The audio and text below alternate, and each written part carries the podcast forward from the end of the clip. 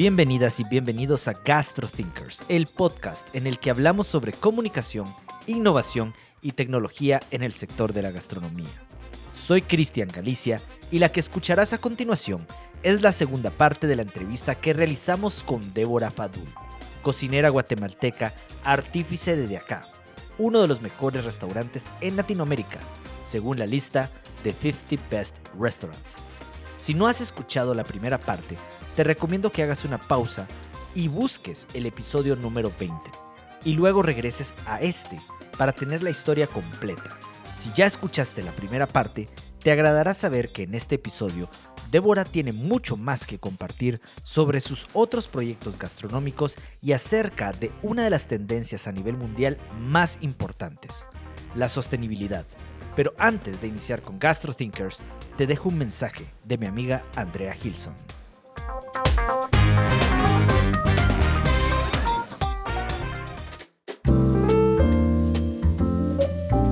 Hola, soy Andrea Gilson y quiero compartirte algo.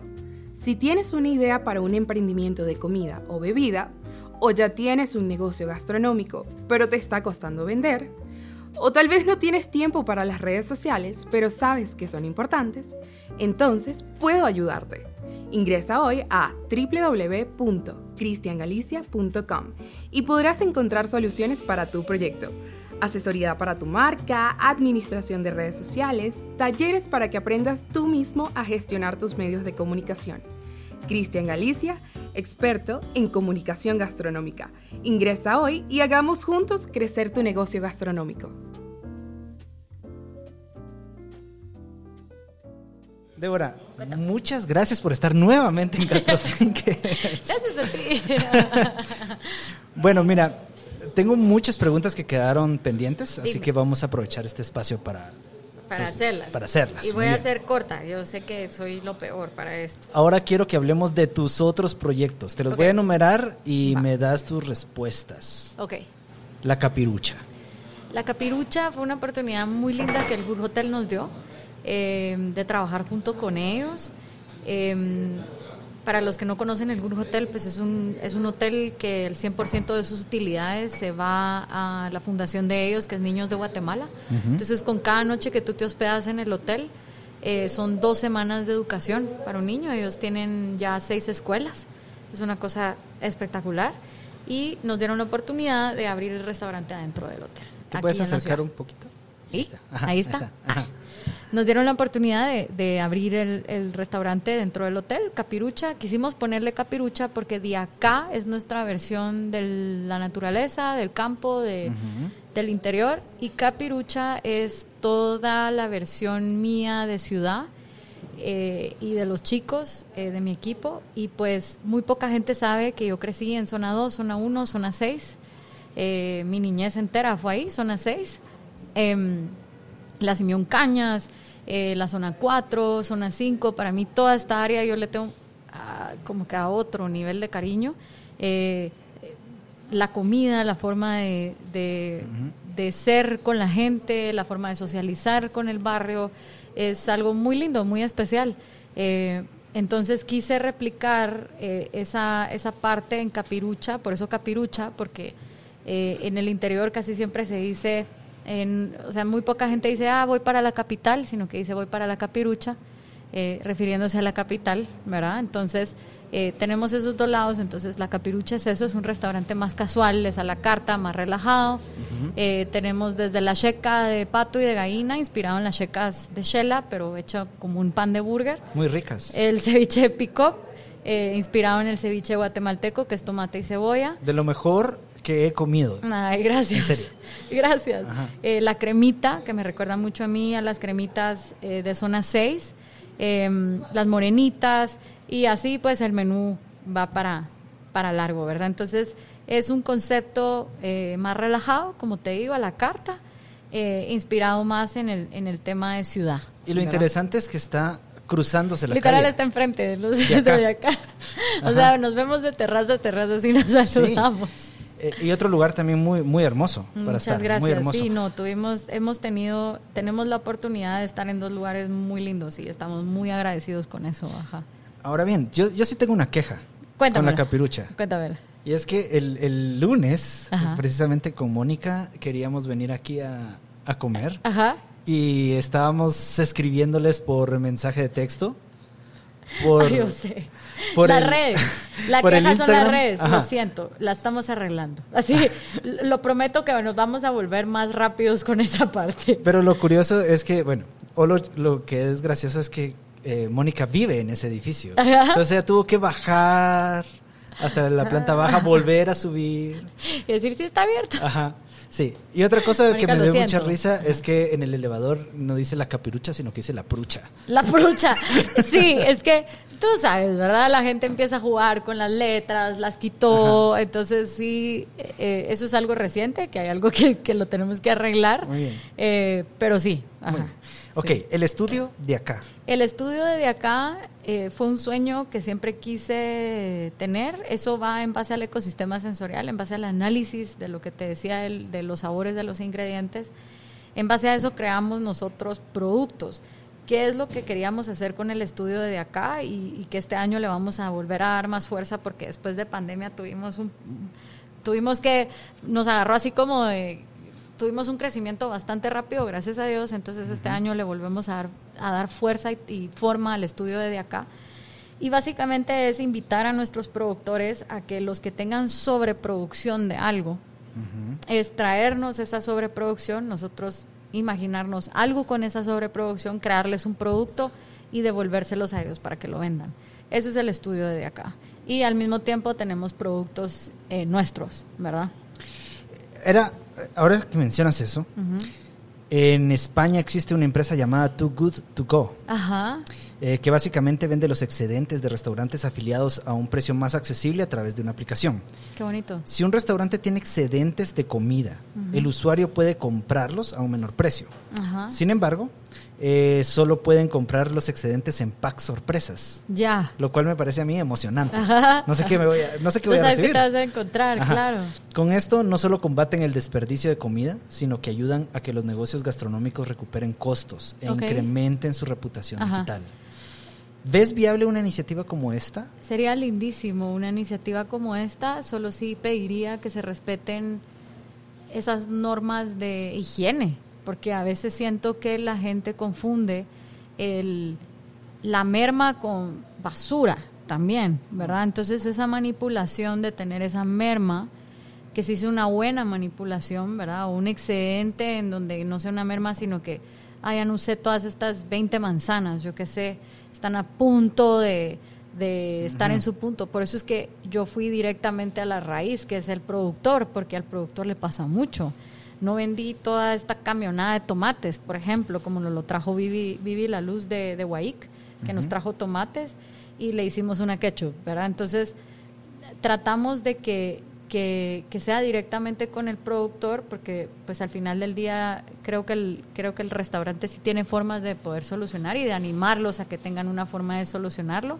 Creo que si existiría una iniciativa en Guatemala así sería genial, ¿verdad? Que pudiera hacer algo así también, pero tiene que ser o un producto terminado eh, o, o algo que no sea que se les va a podrir en la semana, pues, ¿me Sí. entiendes? A eso es a lo que me refiero, que no vaya a ser desecho, sino que vaya a ser de verdad algo que sí se le pueda dar uso, ¿verdad? ¿Qué acciones consideras sí se pueden tomar a corto y mediano plazo a nivel de gremio de restaurantes para combatir el desperdicio de alimentos desde tu perspectiva? Desde mi perspectiva, está en la compra, desde la compra. A mí me encantó que has mencionado una empresa eh, española, eh, sí es española, ¿verdad? Sí. Porque también hay una, la Anavi, creo que se llamaba, Anavi o Ayavi, en España, que hizo un estudio de por qué se tiraba tanto comida en buen estado en España y en el mundo, porque estás hablando que se tiran 150 millones de toneladas de comida en buen estado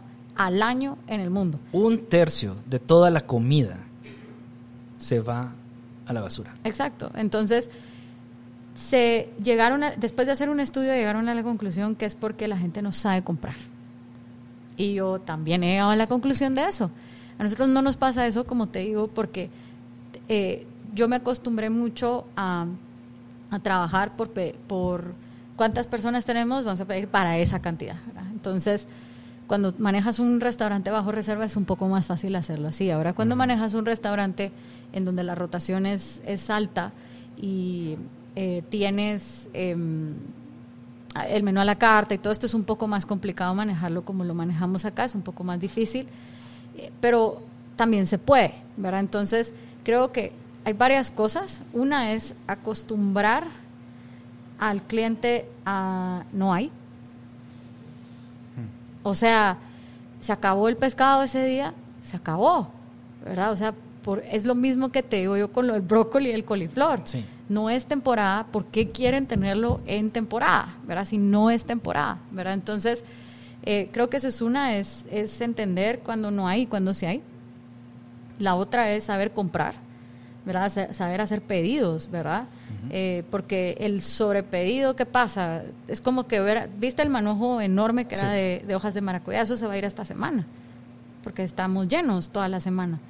Pero, ¿qué hubiera pasado si yo tengo solo tres reservas mañana y unas cuatro pasado y así?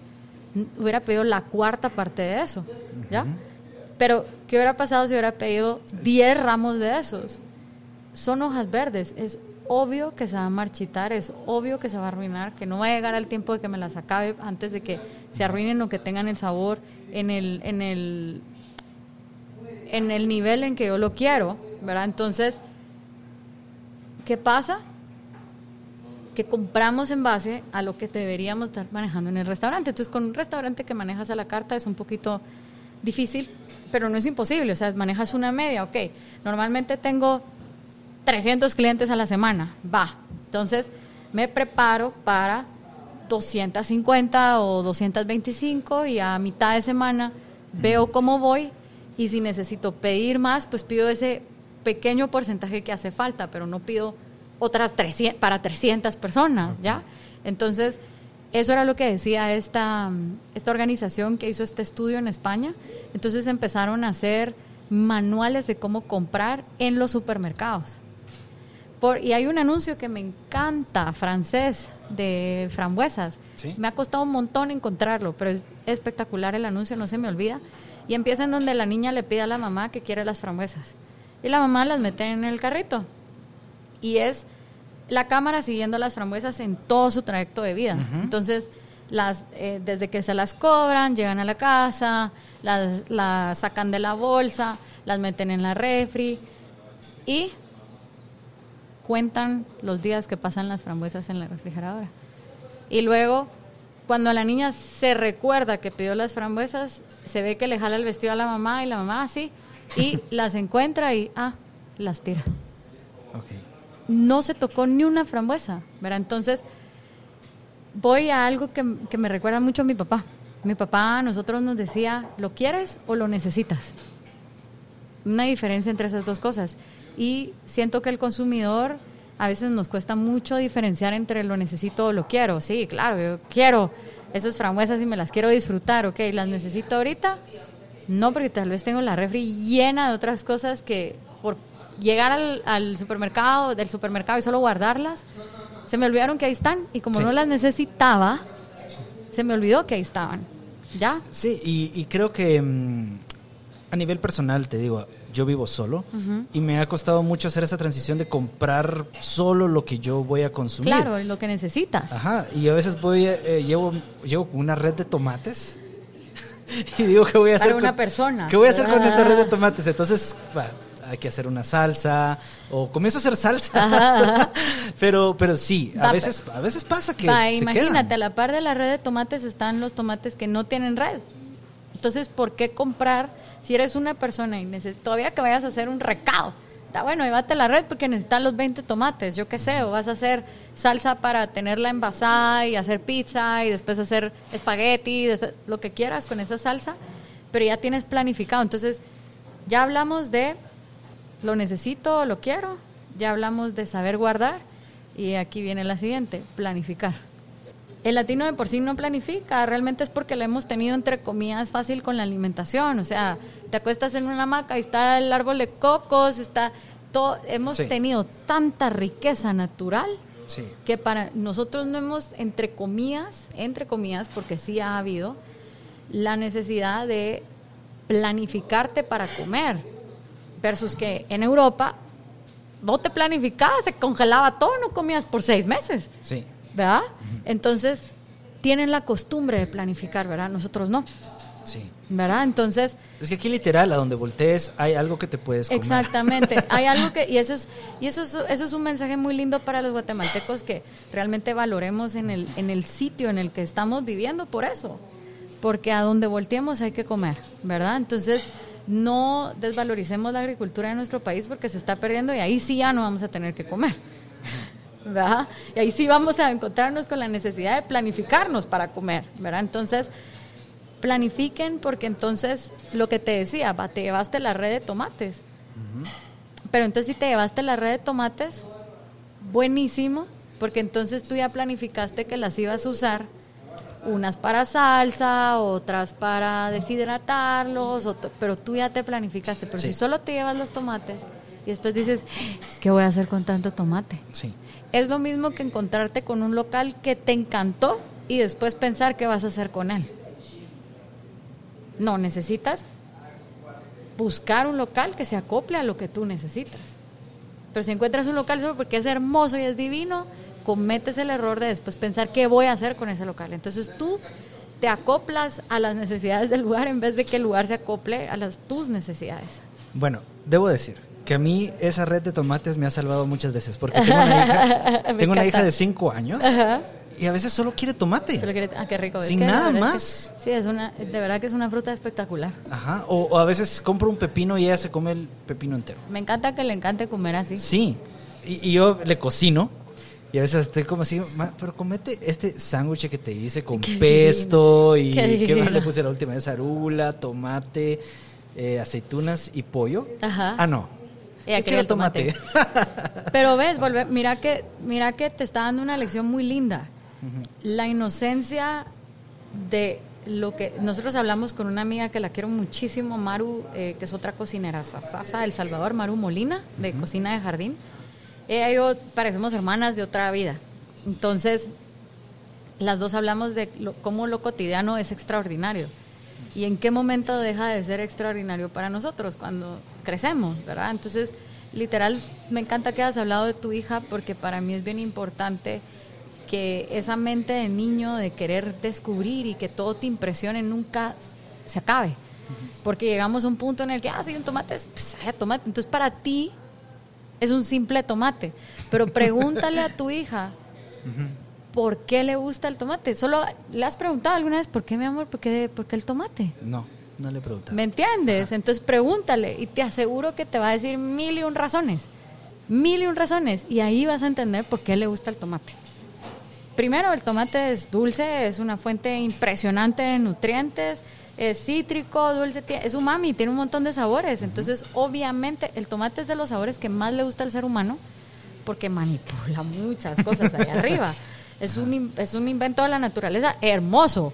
Entonces, por eso es que me encanta algo que decían unos amigos, no hay gastronomía que no utilice tomate en su gastronomía, en el mundo. No hay. No hay.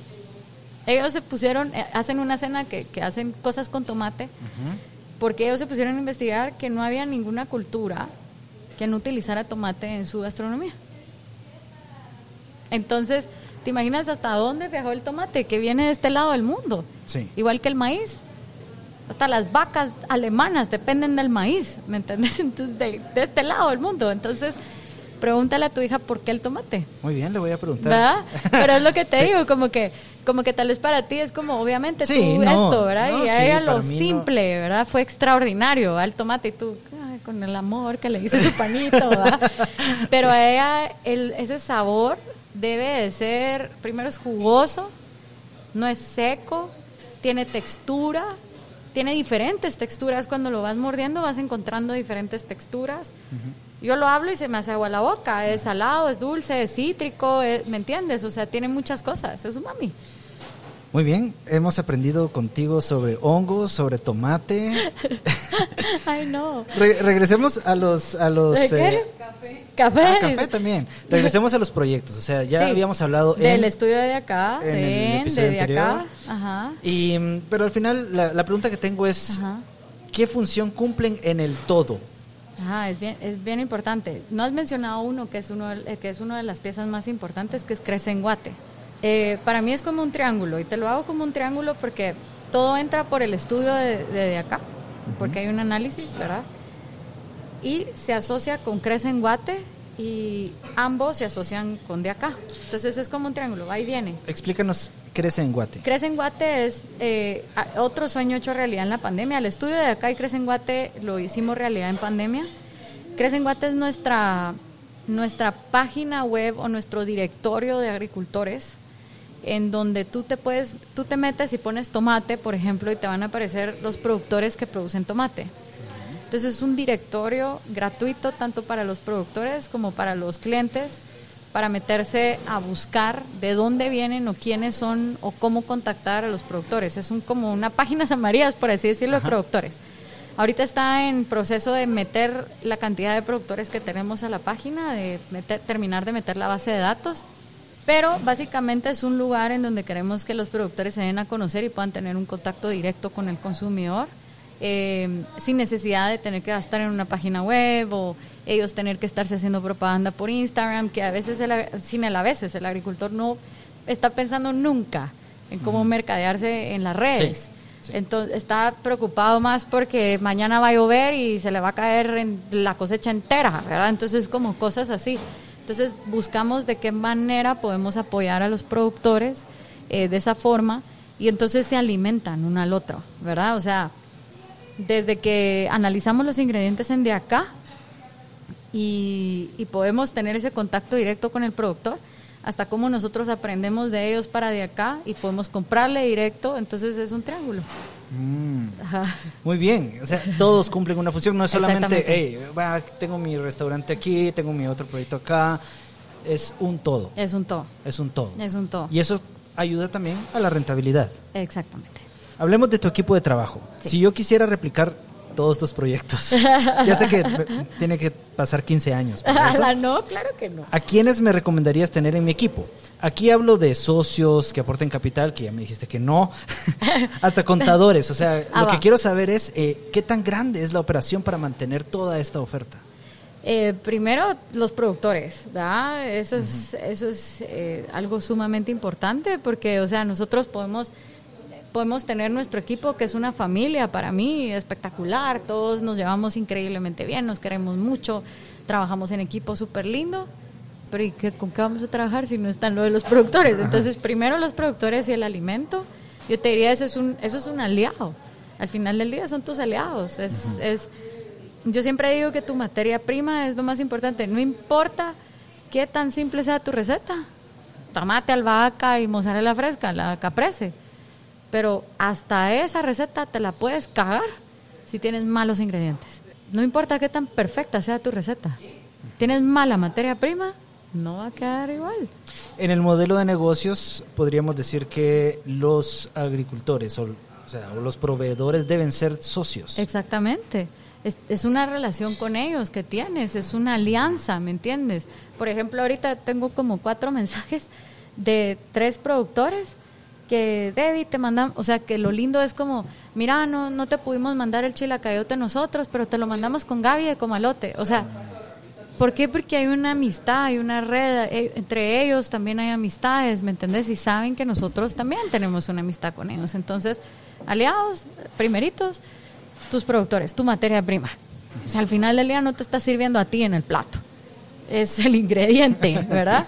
Luego de eso, tu equipo sumamente importante. O sea, yo con los ojos cerrados, te digo, el equipo entero es una pieza importantísima para que, para que el negocio sea exitoso. Pues yo no funciono sola, nunca he funcionado, bueno, sí funcioné sola tres años, eh, tres años seguidos, em, pero actualmente yo no funciono sola, ¿verdad? Eh, la otra es ya sea una pareja, un amigo, alguien que esté contigo a tu lado como soporte. En mi caso es mi esposo, mi esposo es como mi, mi rama administrativa, ¿verdad? Con él llevo así como que con la idea de, se me ocurrió hacer esto, esto y lo otro, imagínate qué cool. Ok, pero ya lo pusiste en números, ¿verdad? Y es como así, ¿verdad? Tienes razón. Entonces él me baja como de la nube creativa y me ayuda a enfocarlo un poquito como... Entonces, cuando tú eres una persona tal vez muy enfocada en lo creativo, ten siempre un aliado que te ayude si estás solo en la empresa, ¿verdad? Ten siempre un aliado que te ayude como a ver esa parte administrativa que es sumamente importante, ¿verdad? ¿Poner los pies en la tierra? Exactamente. ¿Sí? Así es. Sobre las raíces de café. Sobre las raíces de café. Quiero abordar unos temas más. Sí. Por ejemplo, el delivery que tuvieron con Diacá durante pandemia y que me comentaste que, aunque fue todo un éxito, dejaron de hacerlo. Sí. Em, triplicamos nuestras ventas, gracias a Dios, en pandemia. Sí, literal. Eh, por eso es que estamos en este lugar. Em, y, o sea, como te dije, ¿verdad? Pasamos de hacer de pasamos de atender entre comillas de dos a tres mesas al día a 20, 25 mesas al día porque era virtual y era personal, ¿verdad? Em, no rompimos ninguna de nuestras reglas. Eso quiere decir que no utilizamos nada que no fuera biodegradable o compostable.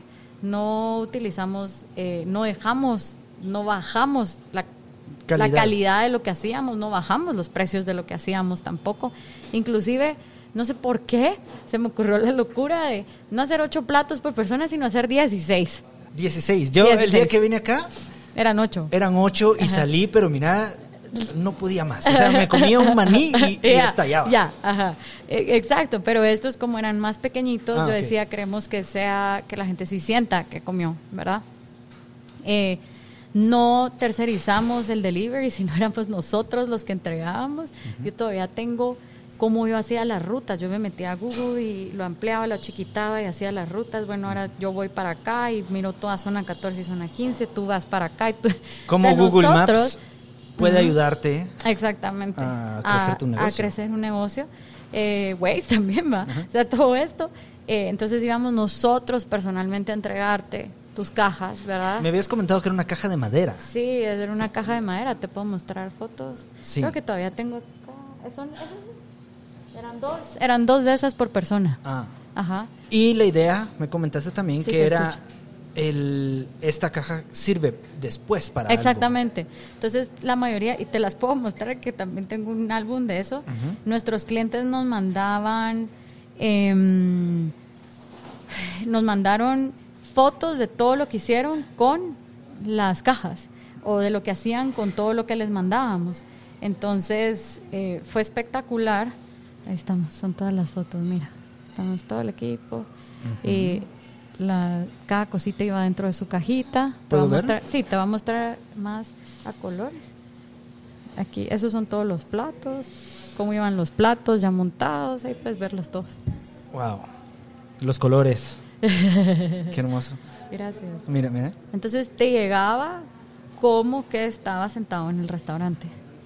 Em, y este no era un Zoom general en donde todos se metían y mm. estaban con gente que no conocían, no, sino que era tu Zoom con tu gente. Aquí hay una lección que podemos eh, tomar para compartir a quienes nos escuchan y es em, que uno de los atributos de marca. Wow.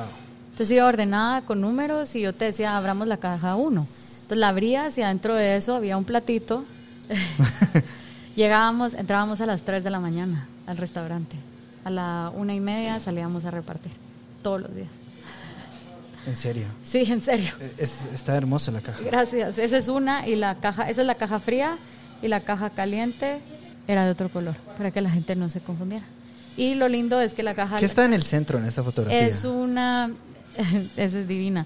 Eh, le gustaba mucho a la gente. Era la croqueta de yuca y chocolate blanco es que llama la atención. O sea, me imagino que al abrirlo y eso se, así como está ahí se ve bien bonito. Era, uh, sí, era esto. Muy bien. Y era en honor a, la, a la historia de los cebolleros, porque la única cebolla que, que no, se, no se vio tan afectada fue la cebolla cabezona, la cebolla perla. Me encanta. Me encanta, pero para que vean que Débora no es la única que da lecciones acá. Es decir, te hablaba de los atributos de marca. Dos de los atributos que son fácilmente identificables con ustedes es calidad y sostenibilidad. Entonces, cuando ustedes identifiquen los atributos de marca de su negocio gastronómico y tengan algo tan claro como esto, pueden hacerse preguntas. ¿Lo que estoy haciendo es sostenible? ¿Lo que estoy haciendo cumple con mis estándares de calidad? Exactamente. Y en su caso, sí. Porque encima, recuerdo que me contaste que enviaban semillas y tierra para que después en esa caja... Sí, eso ya lo hicimos al final cuando, cuando tuvimos contacto con Dani Morael, que era para mí, era los mejores brotes que tuvimos en esa época venían de él. Eran brotes vivos, sus bandejas eran espectaculares. Entonces eh, eh, con él empezamos a tratar de hacer, se llamaba Living Greens, su marca. Lamentablemente eh, le tratamos de ayudar mucho a, a, buscar más clientes y todo en la pandemia y, luego el año después se nos desapareció. y, pues obviamente en Guatemala hay muchas eh, empresas Nutriverde para mí es una cosa espectacular en, en, brotes. Eh, esos chicos están haciendo un trabajo hermoso. Y así hay muchos, pues, ¿verdad? Entonces, eh, nosotros tratamos de todo corazón con Dani porque era una persona hermosa y, y realmente con un productazo. entonces, con él tratamos de ver de qué manera podíamos hacer eso, ¿verdad? Igual con las semillas de Senacri. Con las semillas de Senacri. Y es más, yo tengo una muestra de parte de Gron. Luego te la muestro, pero es una muestra de parte de Gron. Con Gron también hemos querido trabajar varias cosas. Em, ya la voy a encontrar, la tienen guardada en algún lugar, pero es un semillero. Entonces queríamos que con todas nuestras botellas de vidrio, en vez de estarlas tirando a la basura, bueno, Gron las recolecta y hace vasos con ellas, de esos son nuestros vasos, son botellas de vidrio. Queríamos cortarlas, volverlas macetas y que el cliente cuando se fuera es que Mónica quiere tomar fotos. Eh, estamos arreglando, pues sí. Cuando el cliente se fuera, se llevara su macetero con tierra y semillas. Ok. Em, entonces, eso quisimos hacer también con nuestros clientes. ¿Y qué semillas iban? Eh, de todo, o sea, Senacri se dedica a, ellos son guardianes de semillas criollas en Guatemala, tienen semillas nativas y tienen semillas zanahoria, remolacha, así, pero sin nada, ¿verdad? O sea, semillas no, no tocadas nada más que por la naturaleza, pues, ¿verdad? Entonces, em, con Senacri hicimos mucho eso. Te quiero enseñar las macetas que nos mandaban, eh, o sea, las fotos de, de, la gente que nos mandaba, que nos mandaban y lindo, porque realmente no, o sea, estuvo muy bonito que teníamos colección de colección de fotos, ya no las tengo todas aquí, porque pues sí fueron, así era como se mandaba, mandábamos también una botella de capa por persona, de las chiquitas. Por de las chiquitas, sí, sí, sí, sí, sí, dije, wow. No, no, o sea, sí, sí quisimos irnos así de finos, no se mentira. Eso estoy molestando. Em, y eh, me encanta porque encima de la caja iba el mapa de cómo iban, iba organizada la caja y cómo iban los números. Eh, todo eso lo diseñé yo, yo soy la que diseñó. Qué gran trabajo. Sí, yo soy la que yo soy la que diseño el 100% de las cosas en la empresa, me encanta diseñar, entonces yo lo que hago ese tipo de cosas. Entonces yo diseñé eso y para las personas que no se querían meter en el Zoom, diseñé una guía visual. Eh, que era del tamaño del teléfono y tú te metías en el teléfono y lo ibas, leyendo y todo. Y, y la gente le encantaba porque le decíamos poniendo, pasa a la siguiente página. Y cuando pasaban era la historia de por qué y así. ¿Por qué razón dejaron de hacerlo? Ah, aquí están las macetas. Sí, ahí puedes ir viendo, perdón, ahí están En lo que me explicas. Sí, ¿Por qué eh, razón ¿por qué lo dejamos de hacer? Porque literal cuando abrieron el país fue un 180 grados. O sea, al día siguiente la gente ya quería ir a comer al restaurante. Y como éramos un restaurante de una sola mesa, entonces, gracias a Dios también nos fue bien por eso. Porque entonces eras tú con tu grupo y eso estuvo, ¿verdad? Entonces, eh, Todavía seguimos unos cuantos meses, pero bajó porque la gente ya quería salir. Pero le gustaba mucho a la gente. Entonces, quisimos ver de qué forma lo seguíamos haciendo, pero realmente fue empujándonos a que querían ya más estar físicamente. Sí queremos ver de qué forma lo podemos replicar. Sí. Em, sí te digo que mandamos unas hasta Shela, mandamos unas a Cobán. Eh, ¿Y cómo llegaron? Increíblemente bien. Llegaron nítidas. O sea, sí tuvimos eh, la dicha de poder mandar a otros lugares y. Ajá. Débora, aquí vienen ahora las preguntas eh, interesantes. Interesantes. Me interesa hablar de un ingrediente. En Guatemala nos gusta comer carne asada. Ajá. Si es una ocasión especial, el carbón y la parrilla nunca hacen falta. Claro. Sin embargo, en tus restaurantes y en general los restaurantes que están liderando la gastronomía en Guatemala hay muy poca carne. ¿Por qué? Yo sí tengo, bueno, yo sí manejo bastante carne, pero no las carnes que normalmente te comerías en un restaurante. Nosotros manejamos desde corazones hasta lenguas, cuellos, eh, cachetes, ¿verdad? Em, cosas que normalmente no, no se manejan porque eh, para mí el que alguien te cocine tiene que ir con un mensaje de cariño y para mí el tiempo es cariño. Y el tiempo que le pones a una, a una cocción larga es cariño, le digo yo, ¿verdad? Entonces está muy asociado a, a que a que así es como es realmente nuestra gastronomía. Son cocciones de bastante tiempo. Sí. O sea. La olla de presión nunca hace falta. Ajá, la olla de presión nunca hace falta, pero en todos nuestros recados o nuestros estofados eh, o nuestras sopas o, las carnes que hacemos son carnes de cocciones lentas. Inclusive en México hasta con la cochinita pibil es, carne de, enterrada de cocción lenta, ¿me entiendes? Entonces, eh, no tengo nada en contra de la carne, para nada, pero sí tengo, eh, sí estoy un poquito en contra eh, de la calidad de carne de res que a veces sí nos llega acá en Guatemala, eh, muchísimo glumaterol, em, pero la carne nica, que es lo más cercano que está acá en Guatemala, es de muy buena calidad y así. Pero en general la carne, o sea, la carne roja es muy dañina para el medio ambiente. Ahí difiero yo en un, ahí sí difiero un poquito, porque em, bueno, quiero decir la producción. Ajá. la producción de carne sí, roja. Difiero, un, o sea, sí y no, ¿verdad? Creo que hay mucho alrededor de ese, hay mucha tela que cortar alrededor de ese tema. En el tema de que si tú comparas qué es lo que hace un, qué es lo que hace realmente el ganado en un campo, qué es lo que hace a la tierra, no necesariamente es lo que hacen todas las vacas. Entonces, ¿a qué me refiero con esto? No todos los productores de, ya sea de carne o de leche, son concentrados y son todas estas industrias súper masivas, ¿me entiendes?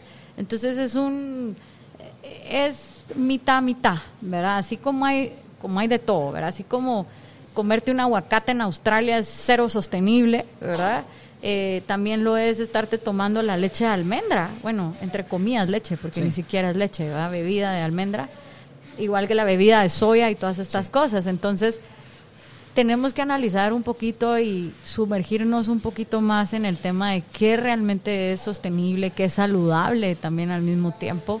Em, la industria de la carne, eh, creo que hay dos mundos y no quisiera tampoco darte una, una respuesta tan amplia al respecto de eso porque para mí sí hay mucha tela que cortar y no siento que sea mi expertise la carne de res, sin embargo sí te podría decir que más los lácteos, eso sí, que es otro mundo completamente diferente a la carne, a la carne, ¿verdad? O sea, inclusive cuando tú vas a las ferias ganaderas se nota mucho quién es lechero y quién es ganadero, o sea, son bien diferentes, ¿verdad? Entonces, creo que la industria de la carne, para mí parecer, y por eso es que te digo que es un tema muy complejo, eh, mucho que, que, definir de esos mundos, ¿verdad? Hay dos lados. Muy bien. Ajá lo que sí me sorprendió es el precio de la lengua actualmente. Y precisamente, mira, yo creo que Peter lo hemos mencionado como 20 veces en este podcast, pero es que el día que vinimos hablamos bastante sobre eso también. Y precisamente me decías que, mira, la lengua ahora es cara porque solo viene una en el animal. claro, ajá. Claro. Entonces también no estamos comiendo cualquier cosa. Antes cuando era niño, ahora me gusta la lengua y, me, y recuerdo que mi mamá me cocinaba lengua y era, y era sabrosa, pero yo pensaba, pero esto no es un lomito, no es un puyazo. Ajá. Pero en realidad sí es algo muy especial. Es algo muy especial y te voy a decir por qué. Porque antes nuestras civilizaciones, eh, desde la punta, o sea, estamos hablando desde los nativos americanos hasta abajo, consumían mucho las vísceras. Importantísimas para tu salud. O sea, la cantidad de hierro que tiene un hígado, o sea, todas estas partes, ¿verdad? Yo te lo digo porque eh, hay muchas cosas que dejamos de consumir sin entender qué es lo que ocasiona nuestro cuerpo, ¿verdad? Entonces, siempre digo, no es el ingrediente, es la calidad de lo que te estás comiendo, ¿verdad? Entonces, o sea, el azúcar no es malo, es la cantidad y la calidad de azúcar que te estás comiendo, ¿verdad? El gluten no es malo, es la calidad y la cantidad de gluten que te estás comiendo. Hasta el agua pura es mala si te tragas 500 vasos al día, pues, ¿me entiendes? Entonces, es como, como regresar a entender por qué era tan importante eh, antes. Ponte yo, yo tomo pastillas de hígado, de carne increíble porque es buenísimo para tu hígado, o sea, tiene una relación con el órgano al que va, ¿ya? Entonces, em, sí, algo tan bonito y, tan simple para uno como ah, la lengua o la panza o el hígado, sí tienen un, papel importante y como tú dices, es una, ¿verdad? Entonces, pongámosle valor también a esas partes, ¿verdad? De, al, final del día, a mí algo que me, gusta mucho que, hace Peter es lo que él dice, o sea, si va a, va a matar el animal, lo va a hacer entero, pues. O sea, no me va a quedar, ah, bueno, solo quiero, eh, solo las patitas, eso es lo que no lo hace sostenible. Entonces, la industria de la carne, como hay varias, varios temas, como te digo, uno de esos es que solo queremos la entraña o solo queremos el lomito y todas las demás partes que entonces se vuelve no sostenible por esa parte también. Entonces, no solo es lo que están haciendo las industrias de alimentarlas de cosas horribles, sino que también es lo que nosotros como consumidores estamos haciendo porque no queremos aprovechar la vaca entera o el animal entero, ¿verdad? Muy bien, otra lección más de la chef Débora no. eh, quiero, quiero terminar ya. Vamos con dos últimas preguntas. Primero, Héctor Rosas, uno de mis seguidores en Instagram, eh, me pidió por favor que te preguntara, ¿cuál ha sido el mayor reto a la hora de innovar en un país muy cerrado a todo lo nuevo, como lo es Guatemala? Hmm, ¿Cuál ha sido el mayor reto?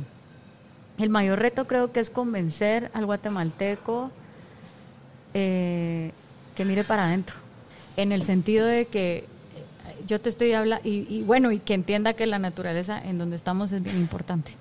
Entonces, yo me recuerdo hace 15 años, yo hablaba de lo que estoy hablando ahorita contigo y es como, ay, qué linda ella habla de la naturaleza, qué especial, ¿verdad? Es como, qué cutie. Es como, no, muchachos, esto es importante, ¿verdad? Ahora es un tema importante, ¿me entiendes? Entonces, pues que siempre lo ha sido, muchísimo antes que yo, pues, o sea, yo no estoy diciendo que fui la primera en hablarlo, antes de mí lo ha hablado muchas otras, lo han hablado muchas otras personas, ¿me entiendes? Entonces, simplemente esto es una narrativa que toma varias generaciones de, de por así decirlo. Entonces, creo que el reto más grande ha sido tratar de, de, de demostrarle al guatemalteco el lugar tan impresionante en donde está parado. Y que se dé cuenta, o sea, que, que literal en vez de estar, ¡Ah! qué lindo lo que vaya afuera, voltea a ver para adentro, sí. Y recordemos que estos no son procesos que se dan de forma inmediata. En mi caso, por ejemplo, hablando de agarrar todos los pedacitos del animal, eh, fui a comer a Molino Pachil Y, ahí me sirvieron tortillas con rabo. Qué rico. Estaba delicioso. Pero el punto es que he ido cambiando mi forma de pensar. Claro. Es poco a poco. Es poco a poco. Y es tener paciencia y entender que eh, no todos crecimos de la misma forma.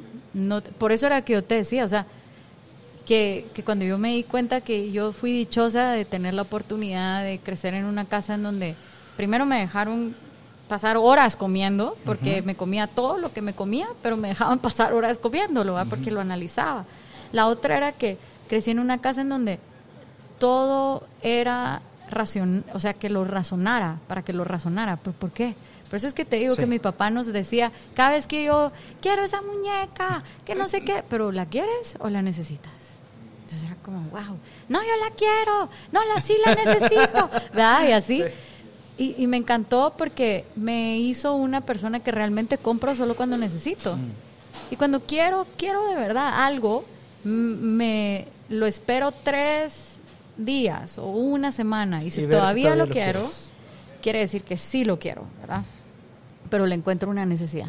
Entonces, creo que em, esa parte, como te digo, de entender que no todos crecimos bajo las mismas circunstancias, es esa empatía de tener esa paciencia, de entender que todos aprendemos a un ritmo diferente y que todos vamos a escuchar a un ritmo diferente. Entonces, eh, no puedo hablarle a un público general, sino que tengo que entender cómo le voy a ir hablando al consumidor poco a poco. a este le entro por, por el estómago, a este le cuento las historias, a este le traigo un recuerdo, a este le muestro. Entonces, ¿por qué? Porque tú tal vez aprendes leyendo. Sí. Hay personas que aprenden escuchando o hay personas que aprenden escribiendo. Entonces, lo mismo es con esto, ¿verdad? Entonces, es tener esa paciencia que es un proceso poco a poco, ¿verdad? Y es un proceso de que se va aprendiendo poco a poco. Muy bien, para concluir. Sí.